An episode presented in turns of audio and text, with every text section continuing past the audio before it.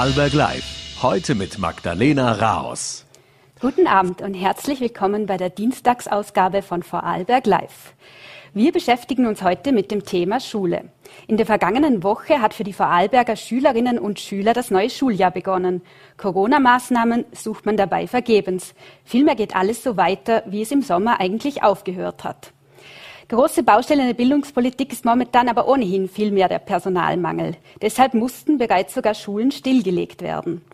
Da es bis zuletzt nicht gelungen ist, eine neue Lehrerin oder einen neuen Lehrer für zwei Kleinschulen zu finden, sind sie nun geschlossen, zumindest vorübergehend. Wie es mit ihnen weitergeht und welche Maßnahmen gesetzt werden, darüber spreche ich heute mit Landesstatthalterin und Bildungslandesrätin Barbara Schöbi-Fink von der ÖVP. Zuvor geht es bei uns aber noch um einen anderen Komplex, und zwar der Auftakt der Herbstlohnrunde. Jährlich werden hunderte Kollektivverträge neu verhandelt. Die Metaller machen dabei traditionell den Anfang. Das hat hohe Vorbildwirkung für jene, die folgen. In der gesamten Branche arbeiten rund 190.000 Menschen. Heuer stehen die Verhandlungen mit der Energiekrise und der Rekordinflation ohnehin unter besonderen Vorzeichen. Die Gewerkschaften haben die Latte gleich besonders hochgelegt und fordern nach einem Lohn- und Gehaltsplus von 10,6 Prozent für die metalltechnische Industrie. Ich begrüße nun via Zoom aus, den aus Vorarlberg stammenden Bundesgeschäftsführer der Gewerkschaft GPA und Chefverhandler Karl Türtscher. Guten Abend. Schönen guten Abend. Herr Dürtscher, mit der Forderung nach einem Lohn- und Gehaltsplus von 10,6 Prozent haben Sie die Arbeitgeber regelrecht schockiert. Die Gewerkschaften wollen auch 1000 Euro für Lehranfänger, einen neuen Zuschlag für die Samstagsarbeit, die Aufhebung des Überstundenzuschlags für die zehnte Arbeitsstunde und eine leichtere Erreichbarkeit der sechsten Urlaubswoche. Warum gehen Sie denn gleich so in die Vollen?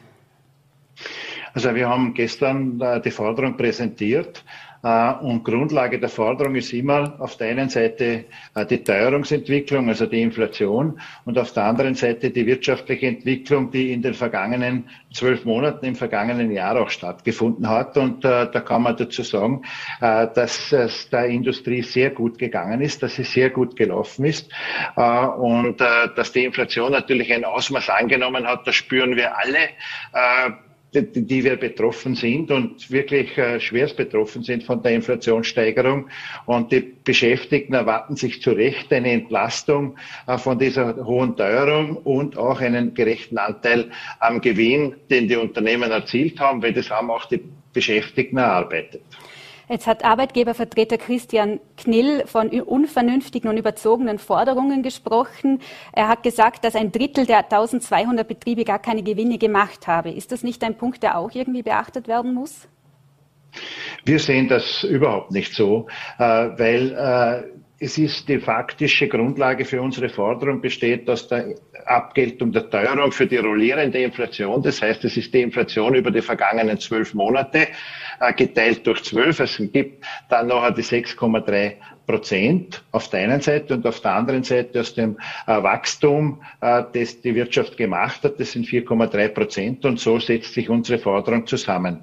Äh, und äh, es ist nachvollziehbar, äh, dass die Wirtschaft immer sagt, das ist zu hoch. Also da können wir, glaube ich, Forderungsprozentsatz stellen für einen, was wir wollen. Äh, das wird immer als zu hoch bezeichnet und es wird immer gesagt, na, es gibt dunkle Wolken am Himmel die zeigen sich nur in der Rückbetrachtung dann meistens als Schönwetterwolken und das sind nicht die drohenden Wolken eines Gewitters. Und wir sehen also das nicht so und haben deshalb auch gesagt, äh, derzeit leiden die Beschäftigten ganz besonders. Und da ist auf der einen Seite die Politik, aber es sind auch die Arbeitgeber gefordert, die Beschäftigten hier mitzunehmen und zu entlasten.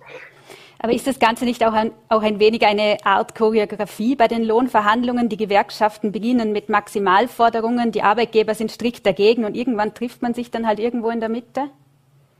Verhandlungen sind immer ein Kompromiss, aber natürlich geht es um den Austausch von Argumenten und man trifft sie nicht in der Mitte, wie man äh, voriges Jahr gesehen hat sondern es geht darum, eben abzuwägen und auszutauschen äh, die unterschiedlichen Standpunkte, um die es geht und hier zu versuchen, einen Kompromiss äh, zu finden, der tragfähig ist für beide Teile. Und äh, ich glaube, wir haben jetzt einmal äh, vorgelegt mit diesen 10,6 Prozent, die begründetbar sind und die unterlegt sind äh, mit Wirtschaftszahlen. und wir werden schauen im Verhandlungsprozess, zu was für einem Ergebnis wir kommen. Aber ganz klar ist, dass, es, dass wir uns mit der Inflation Inflationsrate nicht zufrieden geben, dass es mehr sein muss.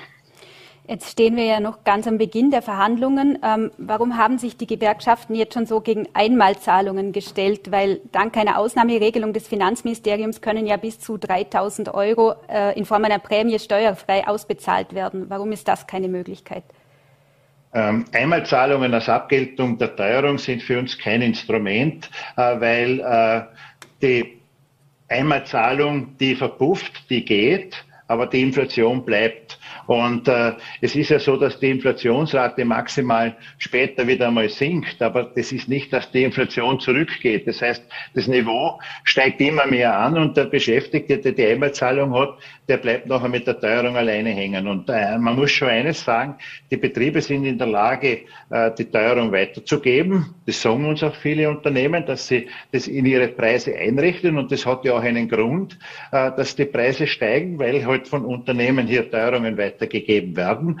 Und der Beschäftigte kann nicht äh, sein derjenige, der mit der Teuerung überbleibt und der hängen bleibt, sondern es muss auch für den Beschäftigten eine Entlastung geben. Und das ist einmal über die Lohnverhandlungen, die die Gewerkschaften durchführen, äh, da hat der Beschäftigte die Möglichkeit, dass er entlastet wird der oder die Einzelne äh, kann nicht mehr einfach zum Arbeitgeber gehen, äh, wenn er hier solche exorbitante Teuerungen hat, sagen, gib mir das, sondern da ist die Solidarität der Beschäftigten gefragt und äh, für das kämpfen wir, äh, dass wir da gemeinsam zu einem Abschluss kommen, der die Beschäftigten nachhaltig entlastet. Jetzt hat die Bundesregierung ja schon jede Menge Entlastungsmaßnahmen auf den Weg gebracht, welche die hohen Kosten für die Menschen abfedern, abfedern sollen. Sind diese aus Ihrer Sicht denn überhaupt nicht ausreichend in dem Fall? Äh, bei diesen äh, Entlastungsmaßnahmen, die die Bundesregierung getroffen hat, sind vieles Einmalzahlungen. Auch das gilt genauso wie vorher zu den Einmalzahlungen von den Arbeitgebern gesagt. Die verpuffen, die gehen, die Inflation, die Belastung der Beschäftigten bleibt. Das ist das eine. Und das andere muss man dazu sagen, dass hier auch äh, die Regierung gefordert ist, ihre Maßnahmen zu setzen und zu helfen. Und da ist kein Zauberstab, wie der Minister Kocher am Sonntag in der Pressestunde gesagt hat, notwendig, sondern das geht auch ganz einfach, indem er zum Beispiel äh, äh, bei den Mieten äh, eingreift. Es ist so, dass es äh, derzeit so ist, dass äh, sich viele Mieter mit der dritten Mieterhöhung in diesem Jahr konfrontiert sehen, obwohl für den Vermieter die Kosten nicht gestiegen sind. Aber der Mieter, äh, der stöhnt unter der Last. Jetzt weiß ich schon, in Vorarlberg ist das ein gewisses anderes Thema, weil es da viele Eigenheimbesitzer gibt. Aber auch dort ist es so, dass die Baustoffe, die Grundstücke und so weiter steigen, dass es für den oder die Einzelne immer schwerer wird, ein Haus zu bauen, sich Wohnraum zu schaffen oder äh, im Wohnraum zu sein zu vernünftigen Preisen. Und äh, da ist ganz einfach eine äh, Mietpreisstopp in dem Fall notwendig. Das kann man auch machen. Also da braucht man keinen Zauberstab. Das kann man mit normalen handwerklichen Instrumenten auch bewerkstelligen. Also hat die Bundesregierung da aus Ihrer Sicht auch die falschen Schwerpunkte gesetzt? Das ist aus unserer Sicht so, dass sie die falschen Schwerpunkte gesetzt hat. Äh, und auch äh, beim Strompreis ist es so, dass es eine Strompreisbremse ist. Das heißt, es ist äh, jetzt so, dass der Staat oder die Allgemeinheit, wir Steuerzahler also hier einen Teil der Kosten übernehmen. Aber de facto läuft es dann darauf hinaus, dass es auch die Steuerzahler wieder finanzieren müssen, diesen Strompreisdeckel, weil 80 Prozent des Steueraufkommens kommt von Seiten der Arbeitnehmerinnen und Arbeitnehmer und nicht von anderer Seite. Äh, jetzt in den Lohnverhandlungen, da hört man ja immer wieder von der sogenannten Benja-Formel, benannt nach dem früheren ÖGB-Chef Anton Benja. Was, was ist das genau? Vielleicht können Sie uns das ein bisschen erklären. Naja, das ist eine Aufteilung der Produktivität und eine Abgeltung der Teuerung. Um das geht es im Wesentlichen. Und eben, eben, der Produktivitätsfortschritt, den die Unternehmen machen, weil sie äh, ökonomischer produzieren, weil mehr Maschinen eingesetzt werden, weil man mehr Produkte absetzt mit der gleichen Mitarbeiterzahl und so weiter. Und das fließt in die äh, Lohn- und Gehaltsverhandlungen auch ein. Und wir haben gestern eben begonnen äh, mit der Runde Metall für 200.000 Beschäftigte wie Sie einleitend richtig gesagt haben. Der größte Teilbereich davon ist der FMTI, der Fachverband der metalltechnischen Industrie. Aber wir haben gestern noch gleichzeitig begonnen äh, mit der Sozialwirtschaft Österreich, mit den Verhandlungen. Und dort ist es auch wichtig, dass diejenigen, die im Pflegebereich beschäftigt sind, entsprechende Arbeitsbedingungen erhalten, äh, dass sie hier auch äh, die, Teuerung abgegolten haben, weil für die gilt das genauso. Und dort ist zum Beispiel auch ein Thema das Kilometergeld, äh, wo man hier deutlich höhere Kosten hat, wenn man den privaten PKW zur Verfügung stellt, äh, dem Arbeitgeber, äh, damit, er, äh, damit man Dienstreisen machen kann. Und de facto muss man heute fast drauf, oder zahlt man heute drauf, wenn man äh, das aktuelle Kilometergeld betrachtet und äh, die deutlich gestiegenen Treibstoffkosten äh, berücksichtigt. Es gibt also jede Menge Forderungen. Jetzt hört man aber in der Diskussion auch immer von der gefürchteten Lohnpreisspirale, also der Gefahr, dass höhere Löhne die Unternehmen zu Preissteigerungen veranlassen könnten. Dann würde auch die Inflation weiter angeheizt. Sehen Sie diese Gefahr denn überhaupt nicht? Also das sehen nur, nicht nur ich nicht, sondern das sehen auch äh, viele Wirtschaftsforscher und Experten nicht, äh, weil ja es nicht so ist, dass die äh, Preise den Löhnen folgen, sondern es ist umgekehrt. Es folgen die Löhne den Preisen und äh, es gibt eine Mietpreisspirale eben, wie gesagt, weil es so ist, dass die Mieten inflationsbereinigt angepasst werden, obwohl hier die Kosten nicht entstehen, aber äh, hier de facto äh, hier äh, Verursacher dieser Preisspirale sind. Äh, und äh, es ist, sind sicher nicht die Löhne, weil wir immer in der Rückbetrachtung verhandeln und nicht sozusagen äh, für die Zukunft äh, die Belastungen, sondern das kriegen wir immer für die Vergangenheit abgegolten. Und insofern äh, sehen wir auch die Experten eben, wie gesagt, die Lohnpreisspirale in der Dimension nicht. Äh, und äh, das ist, die, das ist einfach eine mehr, die immer versucht wird, äh, dann zu spielen, wenn es darum geht, dass, da, äh, dass wir in Lohnverhandlungen treten. Es wird nie darüber diskutiert, die Lohnpreisspirale, wenn es um Preiserhöhungen geht, sondern es wird immer nur dann diskutiert, wenn es um die Abgeltung für die Beschäftigten geht. Und äh, das würde bedeuten, dass die Beschäftigten die Last der Teuerung tragen. Und das kommt für uns ganz klar nicht in Frage. Jetzt tun sich auch immer mehr Unternehmen schwer, äh, geeignetes Personal zu finden. Stärkt das auch die Gewerkschaften jetzt in den Verhandlungen? Ja, natürlich ist es so, dass sich in den letzten Jahren der, der Arbeitsmarkt gedreht hat. Also es wissen ja nur noch äh, die Älteren sozusagen, wie es einmal war, dass man Leute händeringend gesucht hat. Aber es ist jetzt, wir stehen vor einer Situation, dass Betriebe äh, Prämien aussetzen dafür, wenn man einen Arbeitnehmer, Arbeitnehmerin bringt. Ähm, äh, sogenannte Kopfprämien. Und äh, es ist so, dass natürlich äh, die Beschäftigten heute mehr Auswahl haben, sich den Arbeitgeber auszusuchen, äh, der ihnen mehr bietet. Und äh, das stellen wir auch fest, äh, dass die Bindung an den einzelnen Arbeitgeber, an die Arbeitgeberin nicht mehr in dem Ausmaß vorhanden ist wie früher, dass man leichter wechselt. Aber es ist auch so, dass der Arbeitgeber heute bessere Bedingungen bieten muss um attraktiv zu sein, um äh, für Arbeitnehmer anziehend zu wirken. Und äh, das ist natürlich so, dass das logischerweise auch Berücksichtigung finden muss. Logisch. Wäre da auch zum Beispiel Arbeitszeitverkürzung ein Thema? Da ist Arbeitszeitverkürzung ein Thema, da ist aber auch die andere Lage der Arbeitszeit ein Thema, zum Beispiel die Vier-Tage-Woche, äh, äh, da ist äh, mehr Urlaub ein Thema. Also da gibt es verschiedene Formen, wo eben Arbeitgeber sich gezwungen sehen werden, äh, dass sie stärker auf die Bedürfnisse und Wünsche der Beschäftigten eingehen, damit sie als Arbeitgeber noch attraktiv sind und ausreichend Beschäftigte bekommen. Das Jammern allein dass man keine Beschäftigten mehr bekommt, das wird ganz sicher in der nächsten Zukunft äh, zu wenig sein. Jetzt apropos Arbeits Arbeitnehmermangel. Sie haben in einem Interview einmal gesagt, dass die Industrie weiblicher werden muss. Ähm, wie ist da aktuell die Verteilung und woran hackt es? Wie kann man mehr Frauen da für diese Berufe gewinnen? Ich glaube, hier sind viele Maßnahmen notwendig, aber es fängt schon an bei der Lehre auf der einen Seite, aber natürlich auch auf der anderen Seite, was die Frage Kinderbetreuungseinrichtungen anlangt. Und da ist jetzt Vorarlberg nicht unbedingt ein Musterland, äh, was die ganztägige Kinderbetreuung anlangt. Und hier sind, glaube ich, schon Schritte zu setzen, äh, dass eben die, die, äh, das leichter möglich ist, Kind und Beruf äh, zu vereinbaren, Familie und Beruf zu vereinbaren, äh, damit äh, hier die Frauenerwerbsquote auch in der Industrie stärker gesteigert wird. Jetzt kommen wir nochmal zurück zur Herbstlohnrunde. Wäre es vielleicht auch denkbar, die Laufzeit von Kollektivverträgen zu verlängern? Zum Beispiel würden zwei Jahresverhandlungen helfen, die Inflation zu, zu bremsen. Dazu rät etwa der Ökonom Ulrich Schuh im Standard. In Deutschland ist das ja zum Beispiel auch nicht unüblich.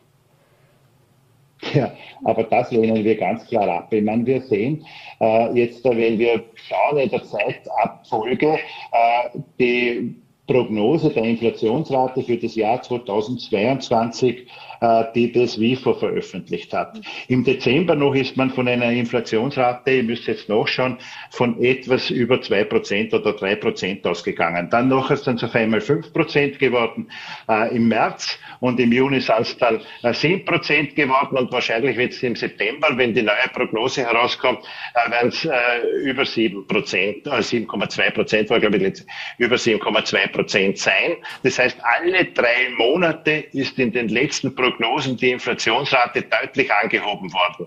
Äh, und jetzt äh, setzt sich das sofort. Und äh, wir sollen dann noch einen Abschluss über einen längeren Zeitraum machen. Das würde ja nur bedeuten, dass die Arbeitnehmerinnen und Arbeitnehmer Verluste zu generieren haben. Und das lehnen wir ganz klar ab. Wir werden bei unserem Modus der jährlichen Lohn- und Gehaltsverhandlungen bleiben. Wie geht es denn da jetzt überhaupt weiter? Was sind da jetzt die weiteren Schritte? Wir haben gestern äh, den Auftakt der Verhandlungen gehabt. Wir haben äh, die Forderung überreicht. Wir haben am Nachmittag das Wirtschaftsgespräch gehabt und wir werden am 3.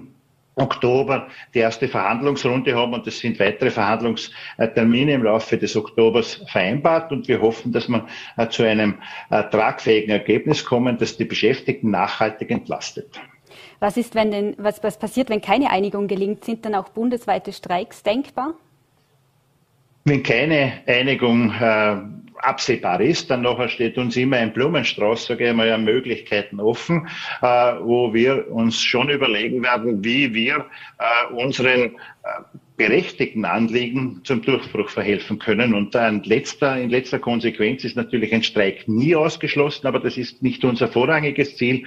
Unser vorrangiges Ziel ist, zu einer Einigung zu kommen, zu einem Abschluss zu kommen, der äh, die berechtigten Wünsch, der den berechtigten Wünschen der Arbeitnehmerinnen und Arbeitnehmer Rechnung trägt. Was können Sie uns denn grundsätzlich über die Verhandlungen verraten? Wie läuft denn so eine Runde prinzipiell ab? So eine Runde läuft ab, indem halt hier unterschiedliche Standpunkte ausgetauscht werden, äh, indem äh, abgewogen wird, indem äh, Argumente eingebracht werden und wo versucht wird, ein äh, tragfähiger Kompromiss zu erzielen. Und das dauert äh, oftmals lange und dann äh, sagen manche, ja, das ist eine Kultur und, und, und, und das ist alt hergebracht und so weiter. Aber Einigungsprozesse brauchen, glaube ich, ihre Zeit.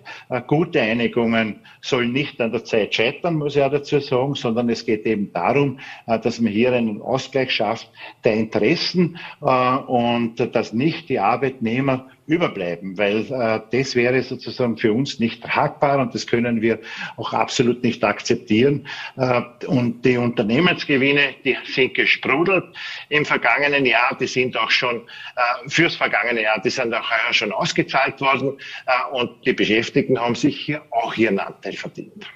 Jetzt noch abschließend ein kleiner Ausblick, mit welchen Branchen geht es denn jetzt weiter und wo sehen Sie in der Folge noch die weiteren großen Herausforderungen? Also wir als GPA, wir haben, äh, wie gesagt, gestern mit Metall- und Sozialwirtschaft begonnen, äh, in die Verhandlungen zu gehen. Im Metallbereich gemeinsam mit der ProG im Bereich der Sozialwirtschaft mit der WIDA. Äh, wir treten am 18. Oktober in Verhandlungen äh, mit den Handelsangestellten. Da sind auch 500.000 Betroffene, also sehr, sehr große Branche, überwiegend weiblich Beschäftigte und, die, und, und dort auch eine schwierige Ausgangsposition, wie generell der heurige Herbst natürlich gezeichnet ist von der Frage äh, der, der eben exorbitanten Inflation und Teuerung. Und äh, ich glaube, wir haben dann noch, noch die Sozialversicherung als größeren Bereich heuer. Aber grundsätzlich verhandelt die GPA 170 Kollektivverträge pro Jahr für ihre äh, Mitglieder und äh, Beschäftigten. Und äh, wir hoffen da auf große Solidarität und Unterstützung, weil das macht uns auch stark in den Verhandlungen.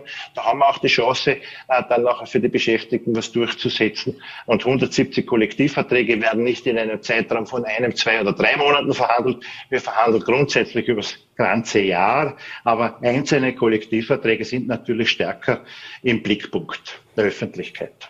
Es bleibt also spannend. Vielen Dank für das Gespräch, Herr Dürtscher. Danke recht herzlich. Ich wünsche noch einen schönen Abend. Alles Gute nach Vorarlberg. Und wir kommen nun zu einem anderen Thema und damit auch zu meinem nächsten Gast. Es geht um die Bildungspolitik. Auf die Schulen kommen, heuer nicht we gerade wenige Herausforderungen zu. Insbesondere der Lehrermangel hält die Politik auf Trab. Aber auch die Pandemie ist noch nicht ausgestanden und sorgt mit Blick auf die kälteren Monate für Unsicherheit. Bei mir im Studio begrüße ich nun Landesstatthalterin und Schullandesrätin Barbara Schöbi-Fink. Herzlich willkommen. Guten Abend, danke für die Einladung. Sie müssen seit kurzem Landeshauptmann Markus Wallner nicht mehr vertreten. Er ist aus dem Krankenstand zurückgekehrt. Können Sie sich nun wieder voll auf Ihre Tätigkeit als Schullandesrätin konzentrieren? Das kann ich natürlich, aber das habe ich auch vorher gemacht. Ich habe ja, wie Sie wissen, mehrere Ressorts zu betreuen, zu verantworten. Gottlob, das mache ich sehr gerne und ich habe auch gerne den Landeshauptmann vertreten. Also war es vorher nicht schwierig, alles unter einen Hut zu bekommen? Sind Sie da nicht auch in gewisser Art und Weise blockiert gewesen? Sie haben ja den Landeshauptmann an der Spitze der Landesregierung vertreten. Das war natürlich eine Herausforderung, nur es waren auch die Sommerferien dazwischen, das darf man nicht vergessen. Das heißt, die Schulen hatten äh, Schulferien, das hat eine gewisse Entspannung gebracht. Jetzt äh, haben vor kurzem hat für Aufregung gesorgt, dass die Kleinschulen in Wald am Arlberg und Partennen schließen mussten. Ähm, bis zuletzt konnte keine neue Lehrerin, kein neuer Lehrer gefunden werden. Warum ist das denn nicht gelungen? Nun, die Schulen sind nicht geschlossen, sondern sie wurden vorübergehend stillgelegt. Das hat der Bürgermeister so beantragt. Das ist die Aufgabe des Bürgermeisters. Und es stimmt, ja, wir konnten keine Lehrerin, keinen Lehrer finden, die, äh, die das übernommen hätte. Nun weiß ich, dass das für jedes Dorf, für jede Gemeinde ein sehr schwieriger Schritt ist, äh, weil da sind so viele Emotionen äh, drin. Da geht es ja nicht nur um die Kinder, um es einmal vorsichtig zu sagen, sondern ganze Generationen sind hier betroffen, weil sie alle sich erinnern, dass sie hier in die Schule gegangen sind. Also das war kein leichter Schritt für niemanden. Es hat sehr viele Gespräche gegeben mit dem Bürgermeister, mit den Eltern, auch Elternversammlungen hat es gegeben. Es ist nicht gelungen, aber wir konnten eine Lösung insofern finden, dass die Kinder ja nicht in eine andere Gemeinde müssen, sondern in eine andere Kleinschule in derselben Gemeinde. Also die Patennener Kinder können jetzt in Gaschurn in die Schule gehen, das ist dieselbe Gemeinde, und auch die äh, Schülerinnen und Schüler äh, von Wald gehen in, die, in derselben Gemeinde in äh, Dalas jetzt zur Schule. Warum konnten wir keine Lehrerin, keinen Lehrer finden? Nun, wir haben sehr viele Lehrerinnen und Lehrer gefunden, das zuerst einmal. Aber das ist eine Kleinstschule mit jahrgangsübergreifendem Unterricht, auch ohne Kollegium. Also das muss sich ein Lehrer, eine Lehrerin auch zutrauen. Das muss eine Lehrerin auch wollen und am besten, sie muss auch Erfahrung haben dazu. Das ist nicht so einfach, wie man sich das vielleicht vorstellt. Und ich glaube, es war jetzt ein notwendiger und auch ein vorübergehender Schritt. Wir suchen natürlich weiter. Und wenn sich Lehrerinnen und Lehrer melden im kommenden kommenden Jahr, die gerne eine kleine Schule übernehmen wollen, dann stehen Partennen und natürlich auch Wald wieder auf dem Tapet. Jetzt ist über in Vorarlberg noch nie eine stillgelegte Schule wieder in Betrieb gegangen. Warum sollten sich da die betroffenen Eltern und Schüler da jetzt momentan Hoffnungen machen?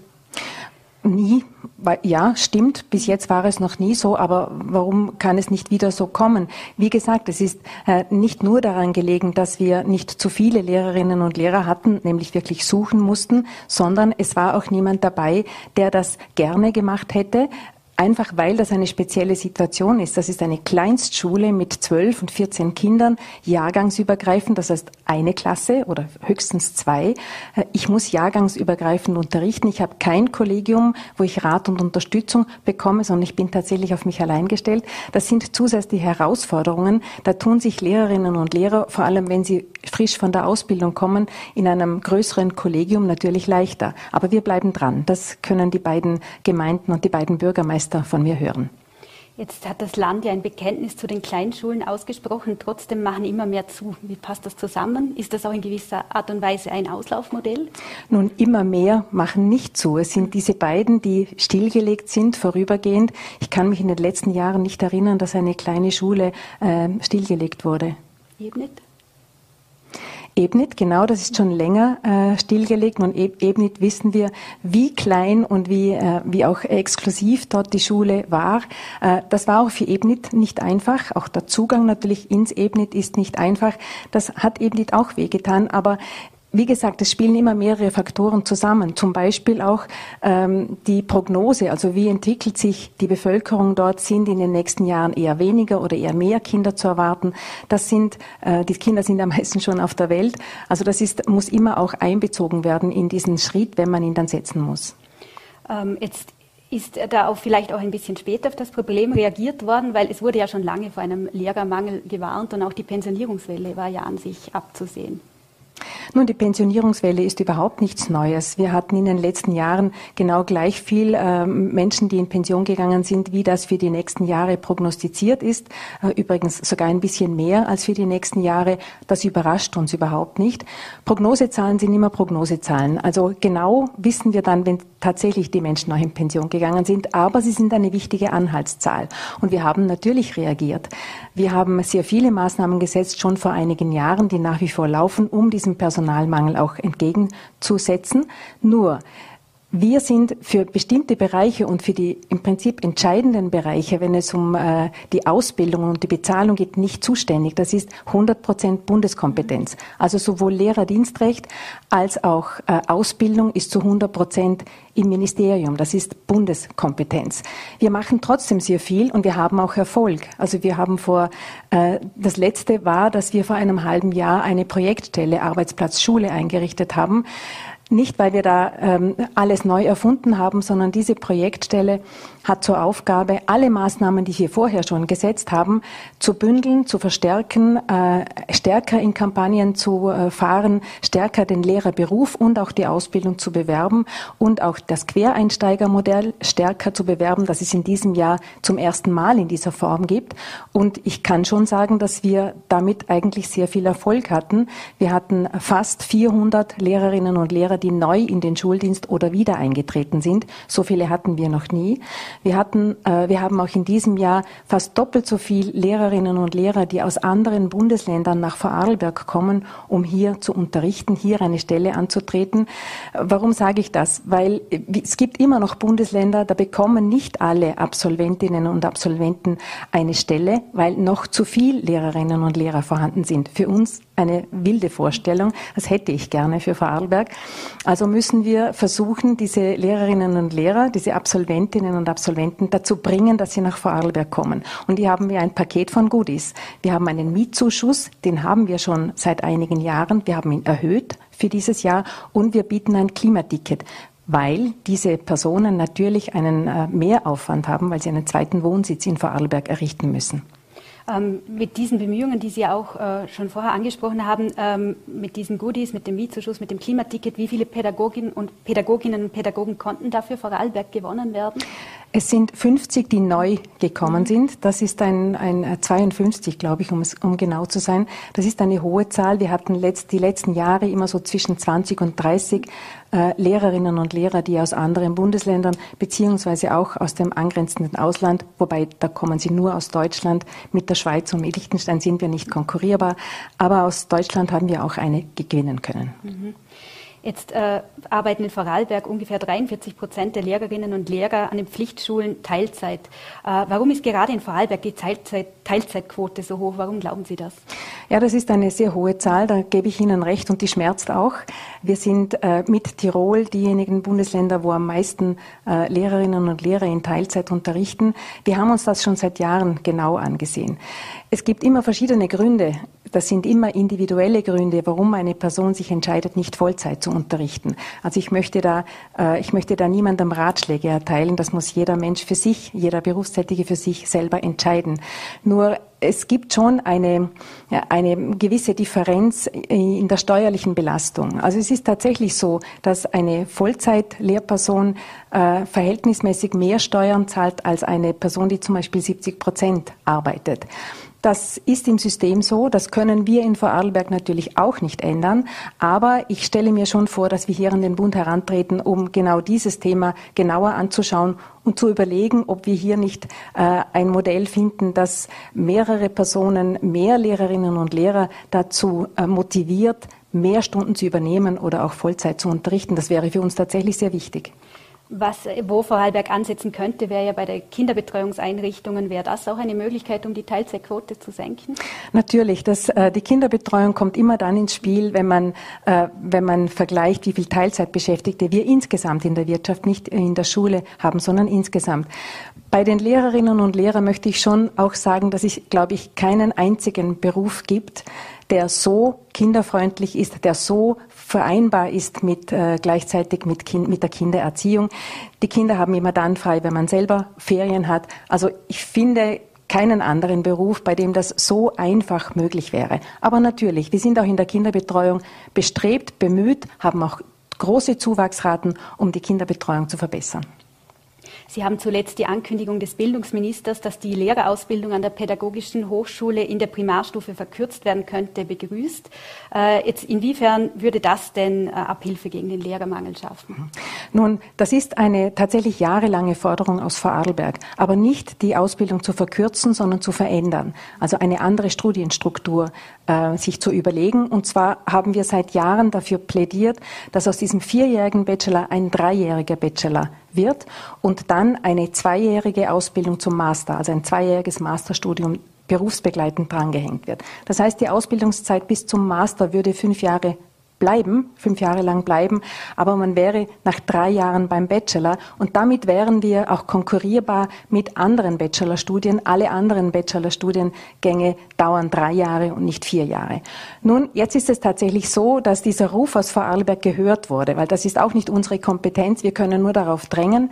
Äh, das ist jetzt so, dass es gehört wurde und ähm, Minister Poljaschek hat das bestätigt. Er hat gesagt, ja, das ist eine Idee, weil wir die Ausbildung ja nicht verkürzen. Da steht immer im Hintergrund auch die Angst, wir verschlechtern oder wir, wir basteln an der Qualität. Das wollen wir nicht. Aber wir verändern die Studienstruktur. Das heißt, nach drei Jahren hat ein Lehrer, eine Lehrerin den Bachelor und kann dann, ist Bachelor und, und steigt ein in den Unterricht und macht in zwei Jahren den Master berufsbegleitend. Wir sind wahrscheinlich das einzige Bundesland, das äh, mit der Pädagogischen Hochschule Vorarlberg im Herbst 23 schon damit starten kann, weil unsere Pädagogische Hochschule Vorarlberg hervorragend vorbereitet ist auf genau solche Fragen, weil die PH Vorarlberg weiß, wie dringend wir Lehrerinnen und Lehrer vor allem im Primarstufenbereich brauchen. Das heißt, dort laufen die Vorbereitungen. Wir brauchen aber eine Gesetzesänderung. Eine, das heißt, wir brauchen den Nationalrat. Wir brauchen dort, äh, das Bundesgesetz muss geändert werden. Ich weiß, dass das Ministerium in den Vorbereitungen ist und ich bin sehr zuversichtlich, dass diese Gesetzesänderung auch frühzeitig, also so, dass tatsächlich 23, 24 damit gestartet werden kann, begonnen werden kann. So. Und jetzt fragen Sie mich, warum soll das mehr Lehrerinnen und Lehrer bringen? Ja, weil die Ausbildung vergleichbar ist mit anderen Bachelor-Ausbildungen. Das ist sie im Moment nicht. Aber wie, ähm, wie, wie, schnell, also Sie haben es angesprochen, 2023, 2024 soll das kommen. Wäre es da auch denkbar, dass das zum Beispiel jetzt nur Vorarlberg in einer Art Modellversuch macht? Das ist denkbar, ja, und zwar deshalb, weil äh, die Primarstufenausbildung die Pädagogische Hochschule Vorarlberg alleine stemmen kann. Also jede pädagogische Hochschule kann die Primarstufenausbildung alleine äh, machen. Das ist anders bei der Sekundarstufenausbildung. Dort müssen Sie immer im Verbund das, äh, die Ausbildung anbieten, also im Lehrerbildungsverbund West, das heißt mit der Uni Innsbruck, mit äh, dem Mozarteum, mit den äh, Hochschulen, mit den pädagogischen Hochschulen aus Tirol. Dort muss man äh, zusammen äh, das abstimmen und dort geht nur eine Umstellung mit den Universitäten gemeinsam. Aber bei der Primarstufen-Lehrerausbildung äh, ist das anders. Da kann tatsächlich jede pädagogische Hochschule für sich das anders organisieren. Jetzt ist ja ein anderes Thema nach wie vor immer noch die Corona-Pandemie. Derzeit gelten an den Schulen aber gar keine Maßnahmen mehr, kann man sagen. Ist das denn mit Blick auf die kältere Jahreszeit nicht ein wenig heikel? Nun, wir haben gestartet mit praktisch keinen äh, Maßnahmen, das ist richtig, aber wir haben nicht äh, blauäugig und völlig, äh, völlig mit, mit blind gestartet, sondern mit großer Vorsicht. Sie wissen sicher, dass wir im ersten, äh, im ersten Schuljahr, äh, Entschuldigung, im ersten, der ersten Schulwoche letztes Jahr drei freiwillige Tests angeboten haben und vorher schon die Eltern darauf aufmerksam gemacht haben und sie auch gebeten haben, dass sie die Kinder auch die Kinder übrigens in den elementarpädagogischen Einrichtungen getestet in die Einrichtung beziehungsweise in die Schule schicken. Das war letzte Woche. Ähm, die Schulen können von sich aus auch, wenn sich eine Situation in einer Klasse oder in einer Schule schnell verändert, äh, von sich aus Maßnahmen setzen. Das ist auch passiert. Letzte Woche waren es vier Schulen, die eine temporäre Maskenpflicht auch verordnet haben. Diese Woche sind es drei, also eine Schule hat damit schon wieder ähm, schließen können. Das heißt, wir bleiben wachsam und die Schulen wissen auch, dass sie, äh, wenn sich die Pandemiesituation in eine ungünstige Richtung entwickelt, dass sie standortbezogen Maßnahmen setzen können. Vorarlberg ist ja eines der Bundesländer, in dem äh, infizierte, aber symptomlose Lehrer mit FFP2-Maske in die Schule dürfen, auch Schülerinnen und Schüler. Aber glauben Sie wirklich, dass davon Gebrauch gemacht wird? Weil damit würde man sich ja eigentlich gleich verraten. Warum soll das in der Schule anders sein wie in dem Rest, im Rest der Gesellschaft? Es ist so, dass, dass es für infizierte Personen, die aber keine Symptome haben, also nicht krank sind im herkömmlichen Sinn, dass sie arbeiten können, dass sie sich auch frei bewegen können mit Maske, dass sie also nur verkehrsbeschränkt sind. Ich halte es für schlecht, wenn man einen Unterschied macht zwischen äh, Menschen, die in der Schule arbeiten und Menschen, die in einem anderen gesellschaftlichen Bereich arbeiten. Das halte ich für schlecht. Das habe ich auch in den vergangenen Monaten oder Jahren der Pandemie immer sehr kritisch gesehen. Weil das, was in der Schule stattfindet, findet in der Gesellschaft statt. Wir sind so durchwirkt. Wir haben 54.000 Schülerinnen und Schüler. Äh, fast 8000 Lehrerinnen und Lehrer. Wenn man hier die Familien dahinter sieht, dann sind diese Kinder natürlich und die Lehrerinnen und Lehrer in der gesamten Gesellschaft vertreten. Also warum soll etwas anderes in der Schule stattfinden, wie am Arbeitsplatz, wie am, beim Interspar an der Kasse? Das lässt sich nicht argumentieren. Deshalb glaube ich, dass dieser Schritt auch richtig ist. Schließen Sie denn aus, dass es nochmal zu Schulschließungen und Homeschooling in großem Stil kommen wird? Oder wäre das zum Beispiel an einzelnen Standorten durchaus denkbar, wenn sich die Lage wieder verschlimmert? Ähm, Distance Learning im großen Stil schließe ich eigentlich aus. Im großen Stil heißt flächendeckend. Das hat auch das Ministerium im Prinzip ausgeschlossen. Das heißt, alle Maßnahmen zielen darauf hin, dass das nicht passiert in jedem Szenario, also äh, das Gesundheitsministerium hat ja vier Szenarien vorgelegt und auch im schlimmsten Szenario ist kein flächendes Distance Learning vorgesehen, sondern immer standortbezogen und möglichst so kurz als möglich eine solche Phase. Das schließe ich tatsächlich aus. Äh, wichtig ist, dass wir nicht vergessen, dass wir noch in einer Pandemie sind, dass sie nicht vorbei ist und dass wir die Hygieneregeln, die für jeden gelten, auch in jedem Bereich der Gesellschaft, auch tatsächlich anwenden und uns das bewusst ist, dass wir uns auch selber schützen können. Ein anderes Thema, das vielleicht auch viele betrifft, ist der verschränkte Ganztagsunterricht. Da wollte ich fragen, wie geht es denn da weiter? Weil die Zahl der AHS-Unterstufenschüler im verschränkten Ganztagsunterricht hat sich in Vorarlberg ja zuletzt eigentlich mehr als halbiert. Mhm. Ja, das ist richtig. Wir treten äh, dafür ein, dass wir mehr ganztägige Schulformen in Vorarlberg haben. Wobei dort wir, das darf man nicht vergessen, äh, unter diesen drei Bundesländern sind, die über 30 Prozent sind. Also alle anderen Bundesländer sind unter diesen 30 Prozent. Wir sind drüber, knapp drüber. Wir können diesen, diesen Wert zumindest halten. Die verschränkte Ganztagesschule ist tatsächlich das, der Mercedes in Anführungszeichen. Das ist, wird von vielen Pädagoginnen und Pädagogen, auch Sozialwissenschaftlern als das Beste angesehen. Es glaube ich auch, dass das vor allem für Kinder, die zu Hause vielleicht wenig Unterstützung bekommen, eine hervorragende Form ist und tatsächlich Chancengleichheit oder Chancengerechtigkeit auch beinhaltet. Allerdings ähm, ist das für viele Eltern eine, ähm, eine unflexible Form und viele Eltern wollen nicht ähm, sich für nicht nur ein Jahr, sondern im Grunde für vier Jahre dazu entschließen, das Kind in eine verschränkte ganztägige Schulform tun. Kann ich verstehen, kann ich leider verstehen, denn das bedeutet natürlich eine gewisse äh, Aufgabe der Flexibilität.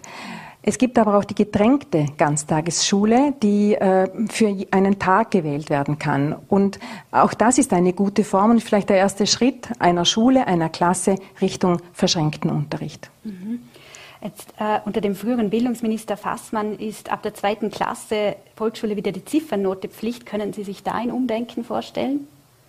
Die Ziffernote war ja im Grunde immer Pflicht, ist nie abgeschafft worden, sondern äh, dieser Schulversuch oder diese Freiheit, selbst zu wählen, äh, wurde dann vom Bundesministerium auch beendet.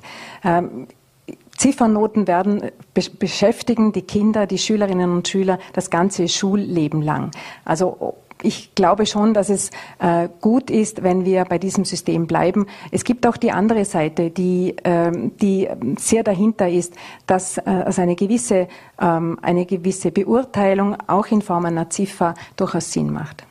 Jetzt noch abschließend, äh, da hat der ÖVP-Bildungsminister Polaschek ja klar beschieden, beschieden, dass die gemeinsame Schule kein Thema mehr ist. Hat sich damit die Modellregion jetzt eigentlich erledigt? Nun wissen Sie, der Bund oder das Ministerium hat die Hausaufgaben gemacht.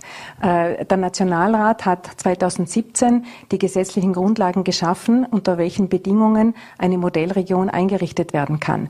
Äh, wir sind nach wie vor dabei, die Voraussetzungen zu schaffen, wobei das keine Aktion ist, die ich die ich aus meiner Position oder auch die der Landtag bestimmen kann, sondern in diesen, in diesen Grundlagen heißt es, dass jede Schule, jeder Schulstandort für sich entscheiden muss, ob sie umstellen wollen auf eine gemeinsame Schule, ja oder nein.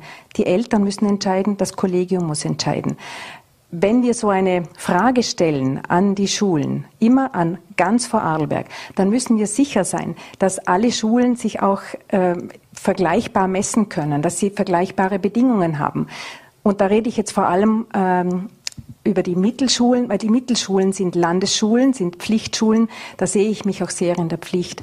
Wir ermöglichen den Pflichtschulen seit dem Jahr 2017, 18, seit diesem Prozess auf dem Weg zu einer gemeinsamen Schule, ist übrigens ein Prozess, keine einfache Entscheidung, sondern ein Prozess, ermöglichen wir ihnen äh, mit bestimmten Maßnahmen, auch mit Schulentwicklung, mit, äh, mit Feedback-Instrumenten, ähm, eine gute Schulentwicklung zu machen. Die letzte äh, Maßnahme, an die hatten die Experten damals noch gar nicht gedacht, ist aber, glaube ich, sehr entscheidend. Wir ermöglichen jetzt den Pflichtschulen, also unseren Mittelschulen, in Summe die gleiche administrative Entlastung wie die Bundesschulen, also wie die HS ja, es Unterstufen und Oberstufen. Das heißt, wir wollen ja, dass die Lehrerinnen und Lehrer und auch der Direktor die gleiche Möglichkeit hat, pädagogisch eine Schule zu leiten, wie ein Direktor zum Beispiel einer AHS.